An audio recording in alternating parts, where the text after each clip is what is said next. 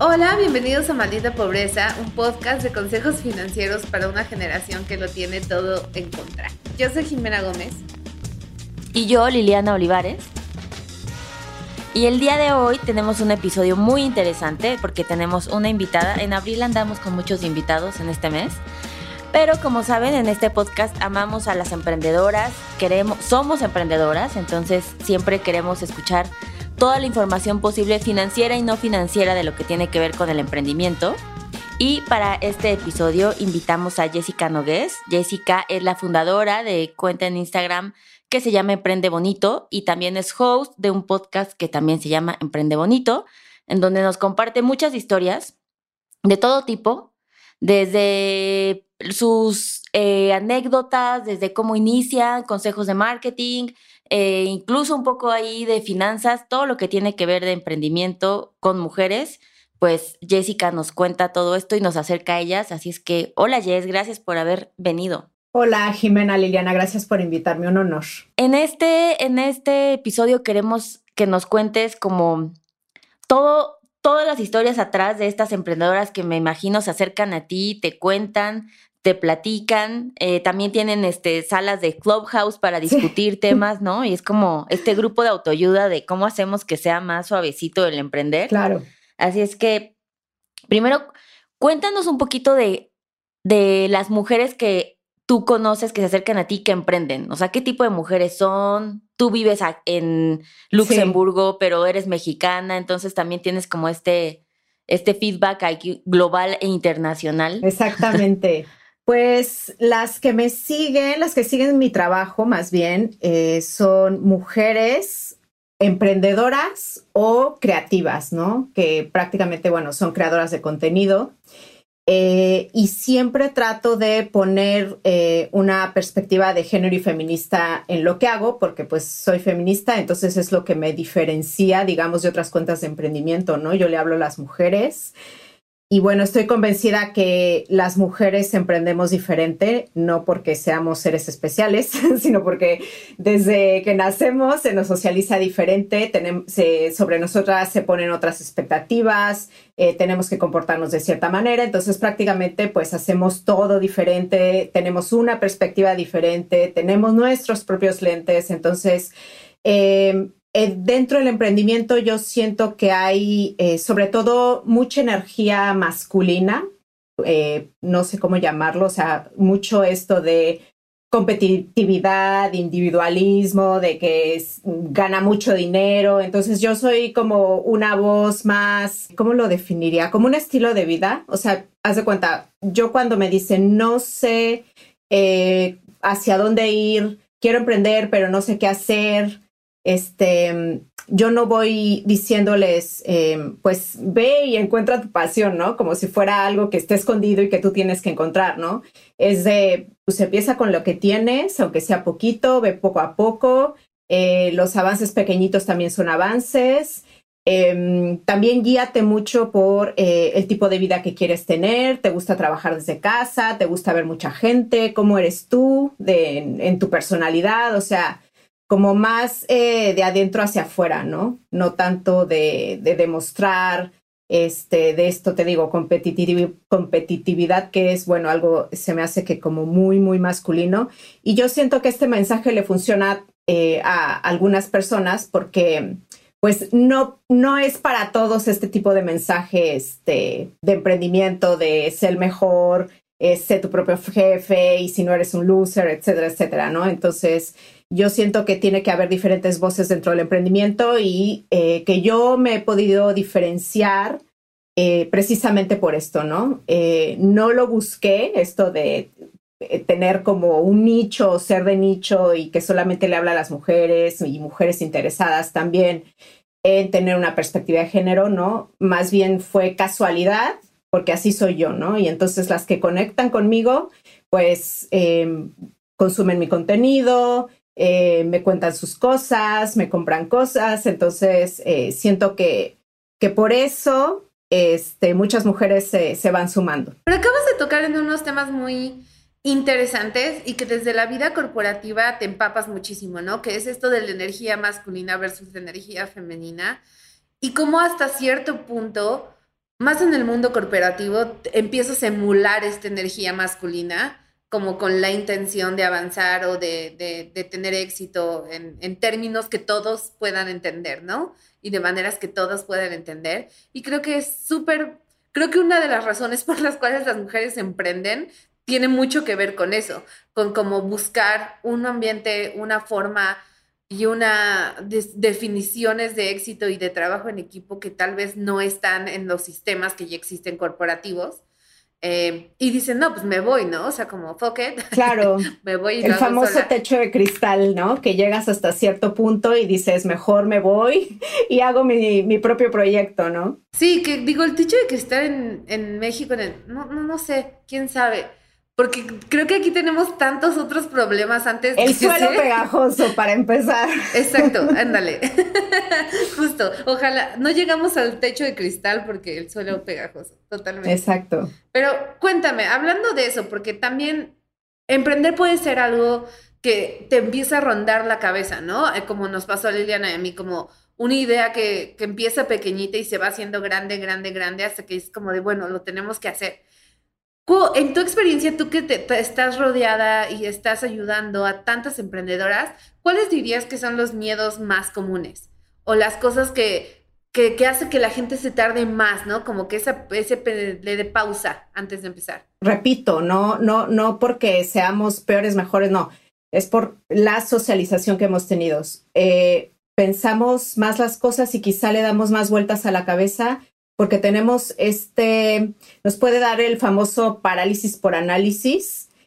Eh, tenemos em, más miedo a tomar riesgos, somos más prudentes en general. Yo siento que, que así, así nos pasa, te digo, por cómo hemos sido socializadas. Además de que siento que la palabra dinero sigue siendo un tabú para muchas de nosotras. Em, es como la, la dirty word. Eh, ¿Qué más? Somos, eh, te digo, más prudentes, nos animamos menos a, participar.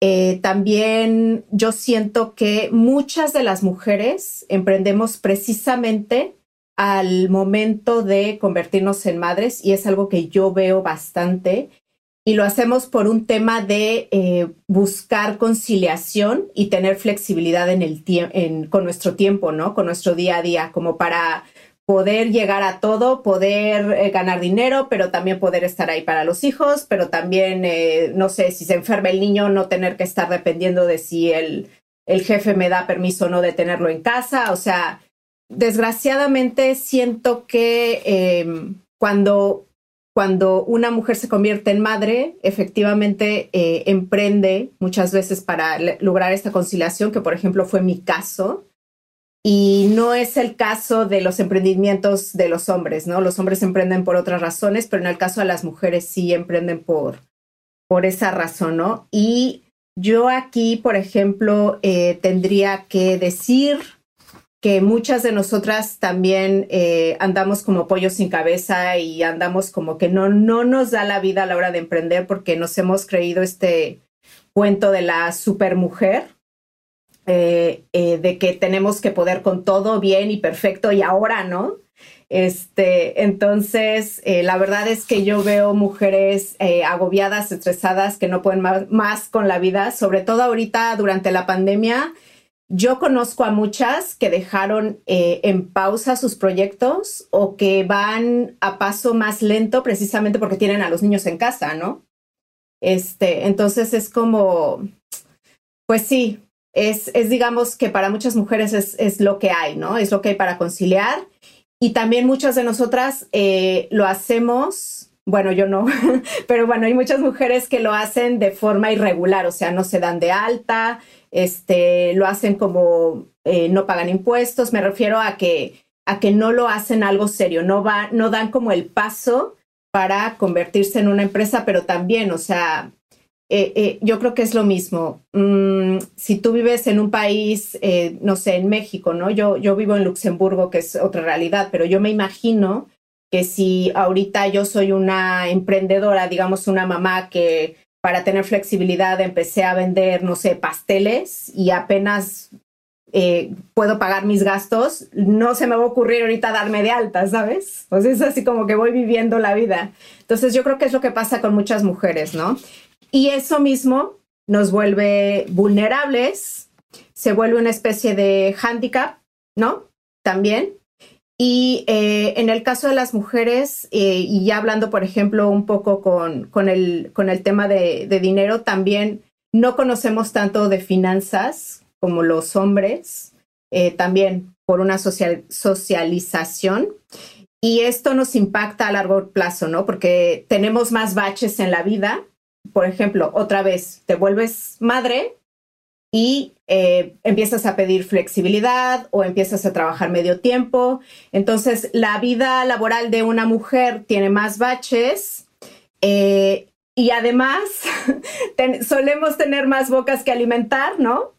En el caso de que, por ejemplo, eres mamá y no tienes pareja o te divorcias o yo qué sé, y que el padre no se hace responsable, cosa que casi no pasa. Entonces, tienes más bocas que alimentar y encima vivimos más años, ¿no? Entonces, tenemos por eso la, la pobreza, sí, por eso la pobreza tiene, tiene género, ¿no? Tiene cara de mujer. Entonces, es muy triste lo que estoy diciendo, pero pues es así. No, va, súper en línea. Si, escuchas este podcast y no te deprimiste, no, no, no hicimos nuestro trabajo. Ese es nuestro trabajo. Entonces, de ahí la importancia de educarnos financieramente como mujeres. Sí, es súper raro. O sea, yo no soy mamá, no quiero ser mamá, tengo un gato, me hablas en chino, pero o sea, es súper interesante oír esto porque uno desde afuera, como el otro lado, ¿no? Como la mujer que no tiene hijos, pensaría, o sea, yo pensaría que tener hijos, al contrario, me, me, haría más cautelosa a la hora de emprender por no tener un ingreso fijo, ¿no? Mm. Em, pero qué, qué, interesante, o sea, yo justo pensaría lo opuesto, qué interesante que pase, que pase así. Sí, yo conozco varios casos. Siempre hablando como del emprendimiento y el miedo que va correlacionado está directamente proporcional a la razón de por lo que lo haces, ¿no? Como dices tú, La mujer que tal vez emprende en su mayoría lo hace desde un lugar de necesidad. Sí, exactamente. Entonces, muchas veces no logras tampoco tener una planeación estratégica, no logras tener, eh, hacerlo formalmente, ¿no? ¿no? No haces tu foda, o sea, no llegas a esos pasos porque, güey, la, Sí, la solución es cómo chingados tengo más dinero, punto, ¿no? Eso es lo que tengo que lograr. El emprendimiento del hombre viene desde un lugar de cómo validas tu idea al ser empresario a través de qué. Claro, y tengo un sueño y quiero resolver tal problema y claro. Exacto, entonces está mucho más correlacionada incluso la palabra de emprender con mujeres, ¿no? Y los hombres sí son empresarios, empresarios ¿no?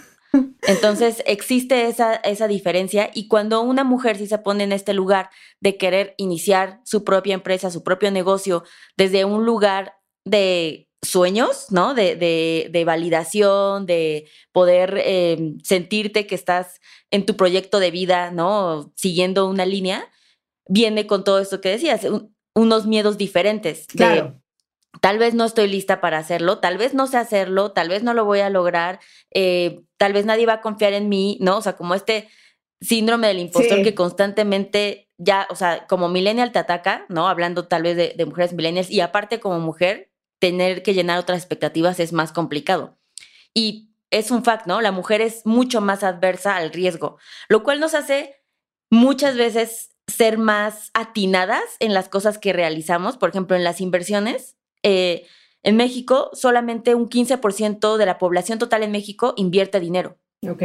¿No? Y no, no quiere decir del todo que no lo tenga, quiere decir que simplemente les da miedo. Ok. Y entonces hay como este, esta lucha, ¿no? Entre si soy adversa, también soy más cautelosa, si soy más atinada con mi análisis de pros y contras. El hombre es más porque su naturaleza está hecho y está creado para aventarse y si fracasa tampoco pasa mucho y está bien porque lo estás haciendo, ¿no? O sea, como ese tipo de, de cosas. Y obviamente el hombre de frente sí es más inversionista, sí pierde mucho más dinero, pero también gana mucho más dinero. Claro. Entonces es como siempre esta apuesta de correlación entre cómo vas a lograr cumplir ese sueño a pesar del miedo que te da, ¿no? Sin sentirte que, que, no lo vas a poder lograr. Y creo que em, hablando de, de las nenis, que siempre ah. en Adulting mencionamos mucho como este tema, porque uno es una fuerza económica brutal en México, ¿no? Como decías ahorita, igual no son formales,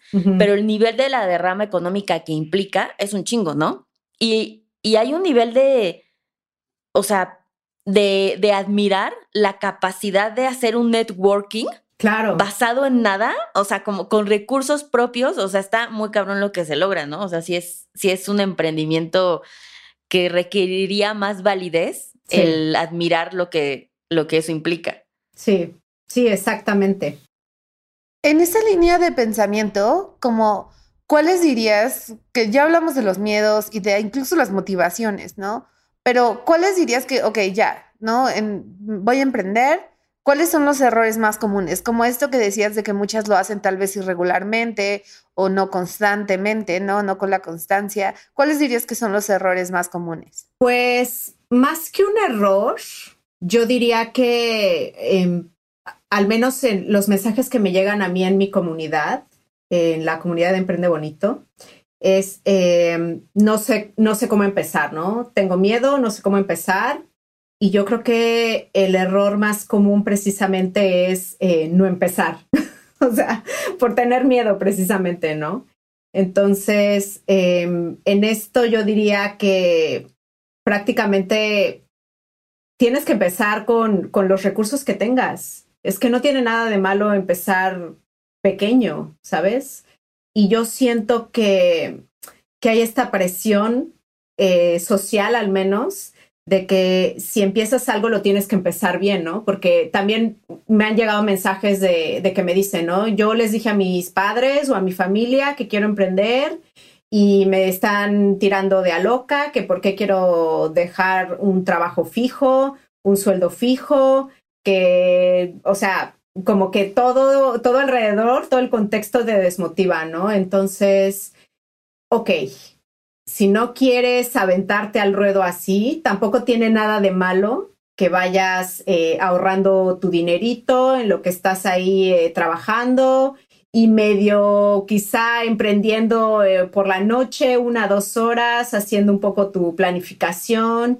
Entonces, yo diría que mm, más bien el error, si más común de, de esto sería no empezar. O sea, si tienes el gusanito, empieza, aunque sea chiquito. Y cuando ya están emprendiendo, ¿qué crees que es lo como los errores que más eh, comunes hacen? Yo te puedo hablar de, em, de lo que yo veo de forma digital, porque yo, yo lo que veo es todo digital, ¿no? Los errores más comunes. Em, si tú estás emprendiendo y tu negocio está eh, expuesto a, no sé, digitalmente, que quiere decir redes sociales, página website, newsletter, etcétera. Yo creo que uno de los errores eh, más comunes es eh, esperar resultados rápidos, porque yo no sé si les pasó a, supongo que les pasó a muchas empresas que de repente cuando llegó el COVID y, y si no tenían presencia online, de repente se quedaron sin clientes, ¿no? Eh, las empresas o los negocios o los emprendimientos que tenían presencia online y ya tenían cierta comunidad, se les hizo mucho más fácil sobrevivir.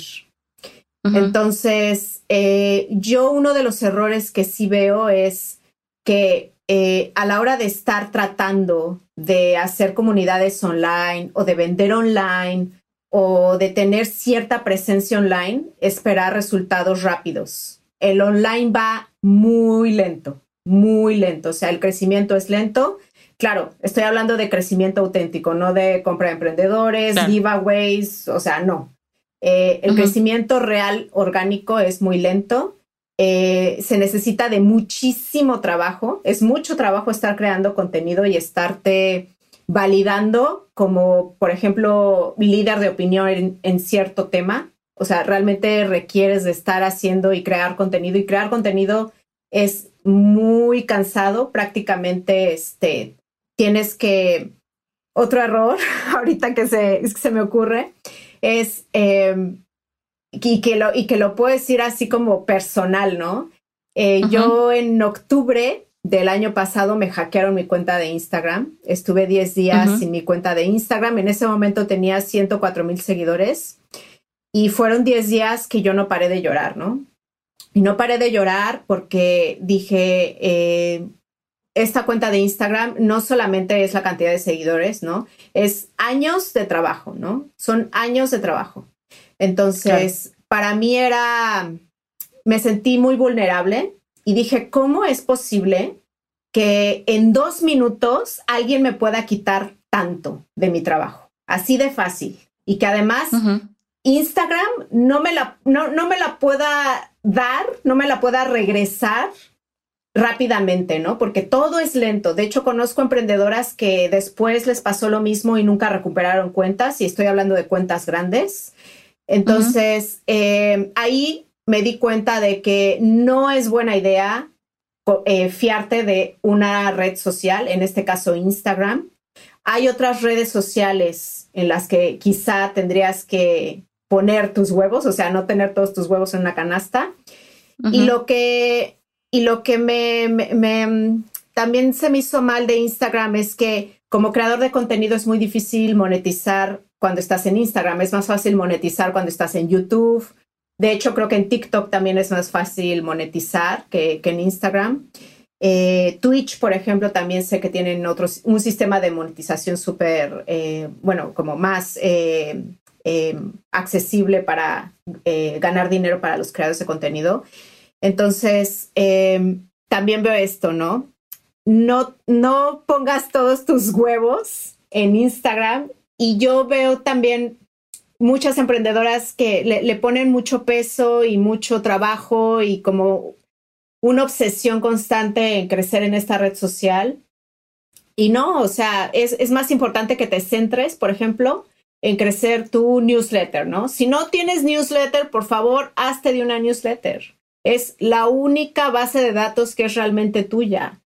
De verdad, hay un libro que se llama No Filter, que habla de la historia de Instagram y ahí en ese libro te dicen que es impresionante la cantidad de pequeños emprendimientos y de creadores de contenido que solamente dependen de Instagram.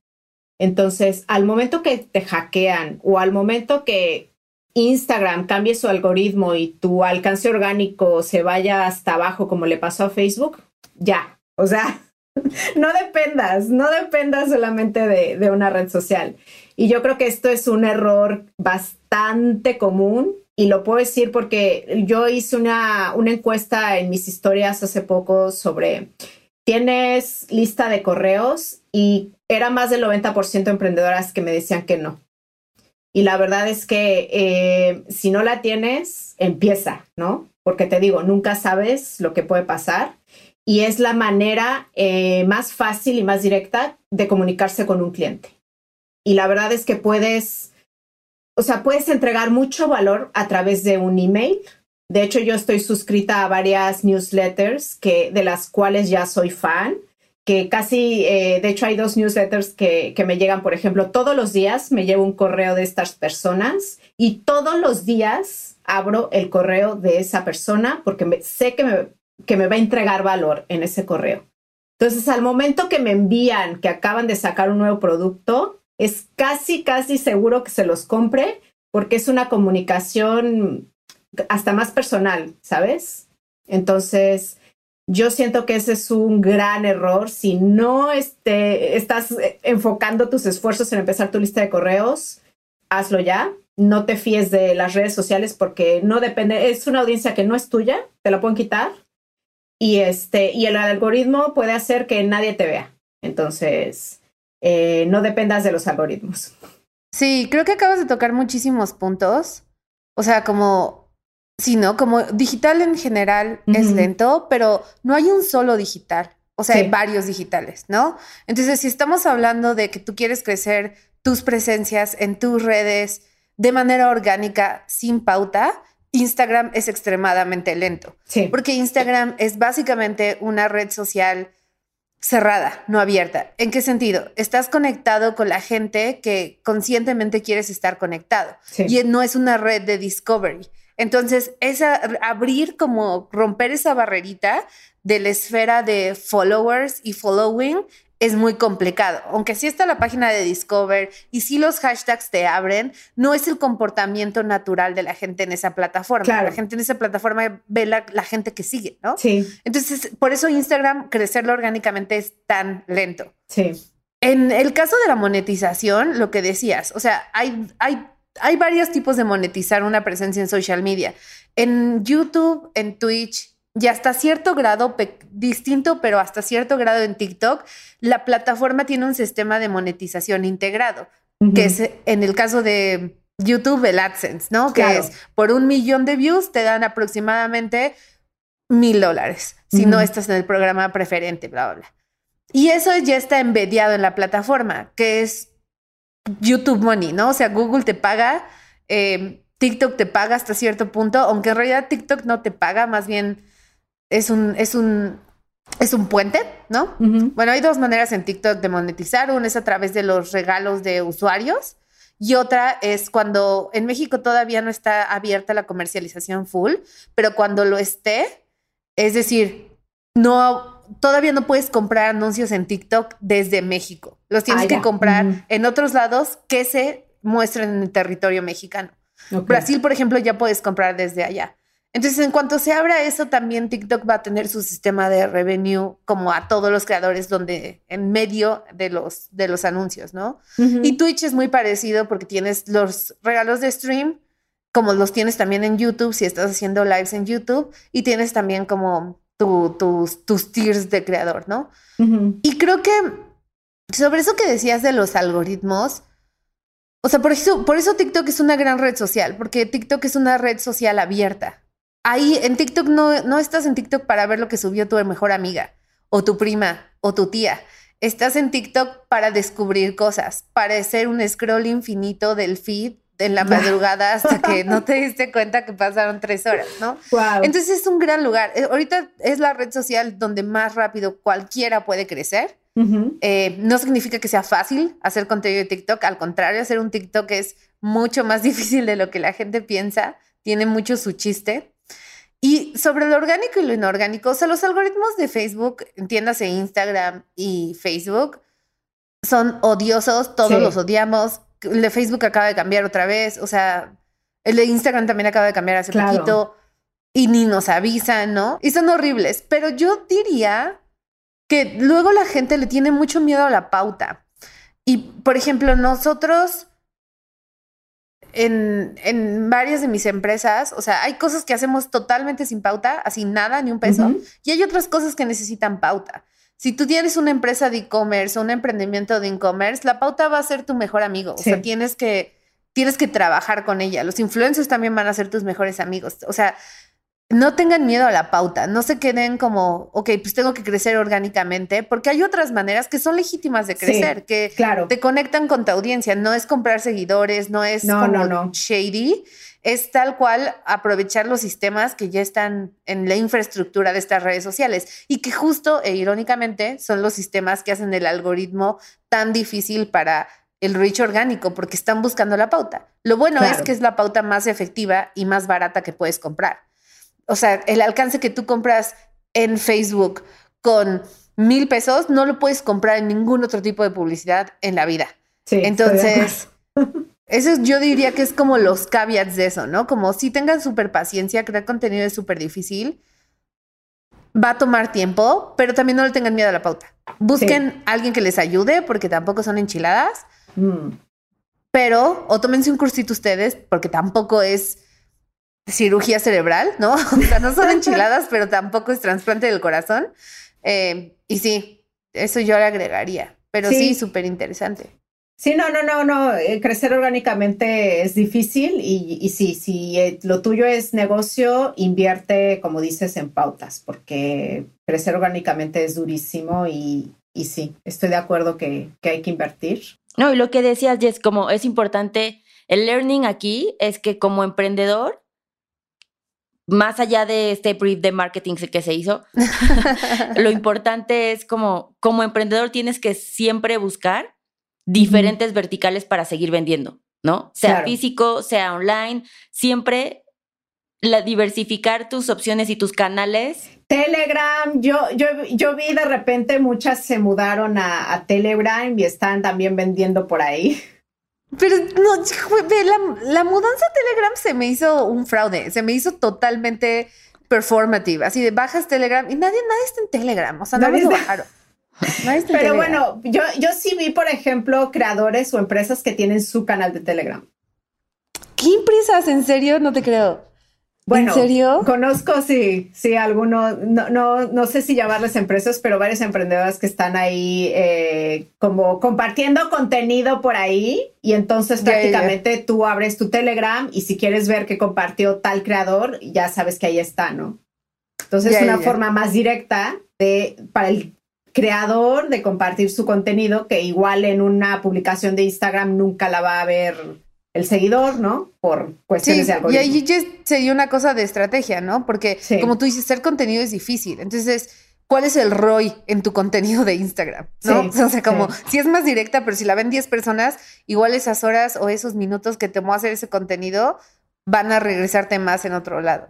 Claro, exacto. No, y, yo la verdad es que a partir de que me hackearon la cuenta, le tengo mucho amor a mi lista de correo. y para ir cerrando, Nada, ¿qué creerías tú que es como la mayor definición, la mayor carga, la percepción que la emprendedora en particular, hablando de mujeres, le da a esta relación de su emprendimiento y al dinero? Em, pues mira, hace Hace poco entrevisté a una eh, economista financiera española que hizo un estudio con eh, emprendedoras eh, mujeres. Este estudio fue sobre todo en España, pero yo por lo que he visto en, mis historias y con lo que me comparten es más o menos igual en el caso de todas las mujeres. por ejemplo, em, cuando se les pregunta cuál es la palabra para las emprendedoras que relacionan con el dinero, la primera palabra que dicen es libertad, lo cual se me hace súper bonito porque efectivamente el dinero son posibilidades, ¿no? No hay que, no hay que demonizar esto de, eh, tener dinero, es necesario, es una herramienta. Otra palabra que sale mucho es tranquilidad, que tiene mucho sentido, ¿no? las mujeres eh, quieren estar tranquilas, el dinero da tranquilidad, Después seguridad, posibilidades, estabilidad, abundancia, energía.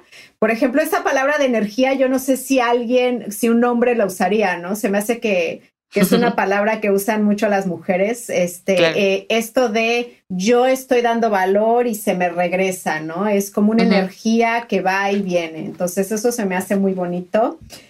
Y, por ejemplo, algo que me dio, eh, me llamó mucho la atención es otro dato que había leído que solamente el 6% de las mujeres se creían eh, o se sentían completamente merecedoras de recibir. O sea, es un porcentaje muy bajo. Entonces, no, no, no sé si, si eso, no creo que eso pasaría. pues si le preguntas a los hombres, ¿no? Claro. Igual, igual y sí lo sienten, pero no lo dirían. puede ser, ¿eh? Puede ser que no, no lo admitan, ¿no? Y entonces, em, pero bueno, eh, digamos que em, algo que yo, por ejemplo, veo eh, las cosas que más trabajo les cuesta a las mujeres a la, a la hora de emprender con respecto al dinero es eh, ponerle precio a sus productos y servicios no tienen como mucha idea de cómo hacerlo, por dónde empezar, si están, hay este miedo al rechazo, ¿no? De estoy cobrando demasiado, estoy cobrando muy poco, si le doy este precio me va a decir que no, me va a decir que sí, o sea, hay como mucho este miedo, ¿no?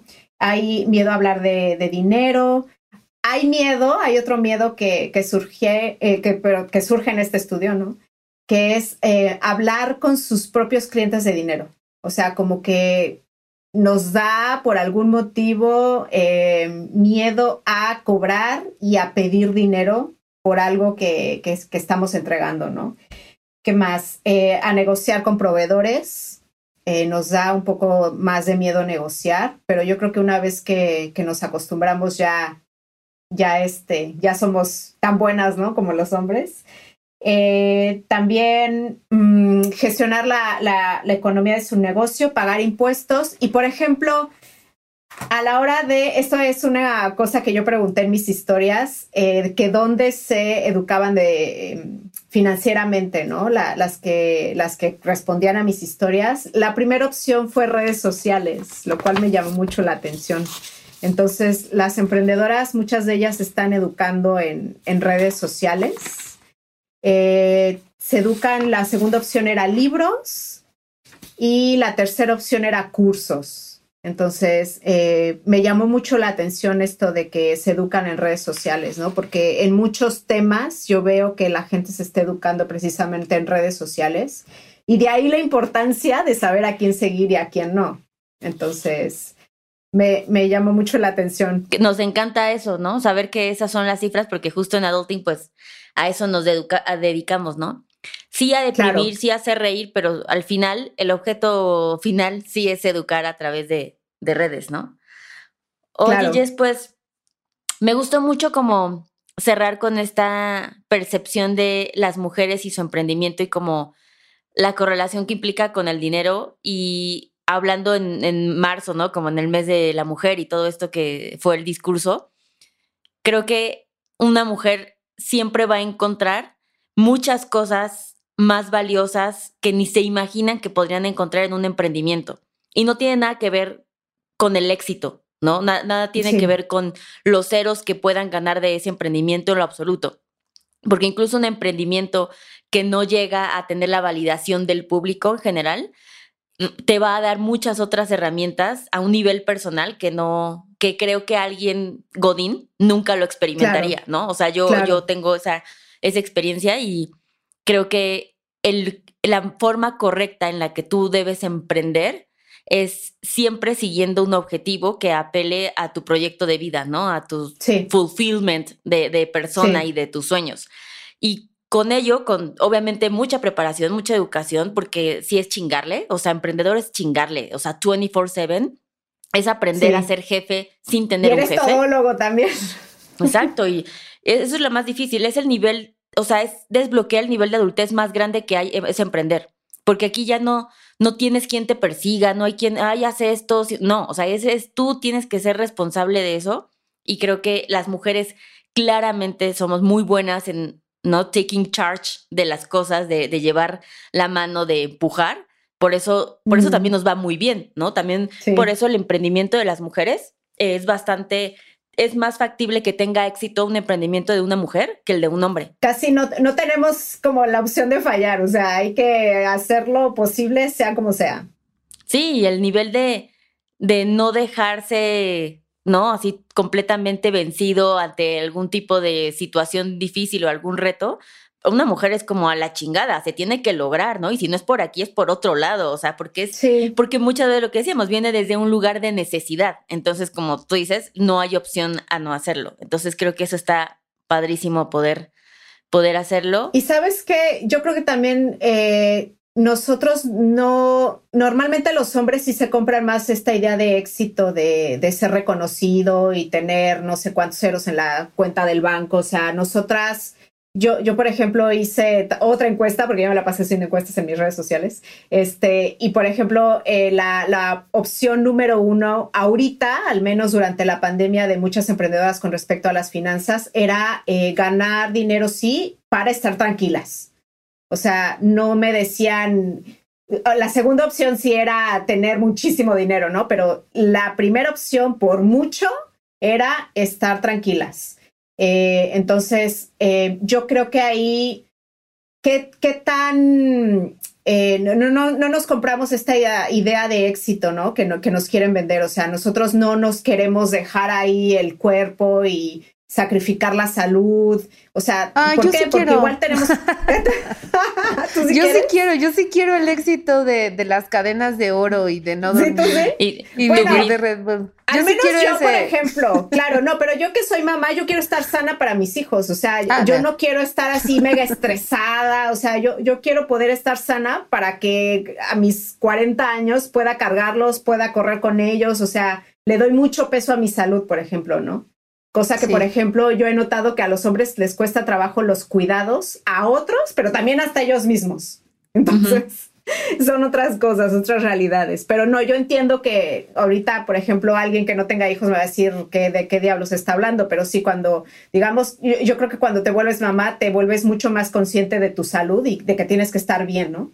Sí, no, mi gato, o sea, si me muero, sé que le da igual, ¿no? no o sea, no tengo que cuidarme para nadie. Es más, eh, y muerta, muerta valgo más para Liliana y mi familia. 100%. Entonces. ¿En serio? We are aiming for it. Ya. Fíjate, cuando empezó lo del COVID, a mí me daba miedo enfermarme porque yo, o sea, me daba miedo enfermarme porque yo decía, bueno, yo también, ¿no? Empecé así a alucinarme de que me puedo, me puedo poner muy mal, puedo irme al hospital y mi preocupación era mis hijos, en lugar de yo. Claro. Y yo creo que le pasa a muchos mamás y papás, o sea, la preocupación son los niños más que tú. Bueno, pues muy bien, muchísimas gracias por hablar con nosotras. Es súper interesante entender y saber un poco más de la perspectiva que tú ves desde tu trinchera. Eh, y sí, justo, ¿no? Como creo que está padre que, que, que, lo que tú haces tenga un ángulo femenino y feminista, porque sí somos personas súper distintas, que incluso si no somos madres, incluso si queremos cosas distintas dentro del el abanico enorme que es la feminidad. Eh, Aún así, tenemos, mm. tenemos una diferencia de, de, de vibra y de espacio y de experiencia social, antropológica, cultural, moral, ética que los hombres, que nos hace como un, un, un, grupo by ourselves, que tenemos que obviamente ir pro sororidad y apoyarnos unas entre otras. Entonces, qué bonito que estás haciendo tu cuenta de Emprende Bonito. Gracias. y muchas gracias, Jess. muchas gracias a ustedes. Pues creo que eso es todo, amigos. Ya saben, déjenos estrellitas en Apple Podcast, suscríbanse y síganos donde sea que escuchen podcast. También en Amazon, porque luego nos regañan, pero también en Amazon, hagan lo que ustedes puedan en Amazon y compartirle este podcast con todas sus, con todas las mujeres, con todas las mujeres que aman, que quieren, con la amiga que tienen que emprender o ustedes escúchenlo mientras se bañan varias veces. Claro, y mi podcast se llama Emprenda Bonito Radio y ahí van a encontrar mucho contenido con enfoque de género y feminista. Les va, o sea, es como una inyección de. Me encanta. Pues muchas gracias, Jess, y gracias a ustedes por escuchar. Los queremos. Bye.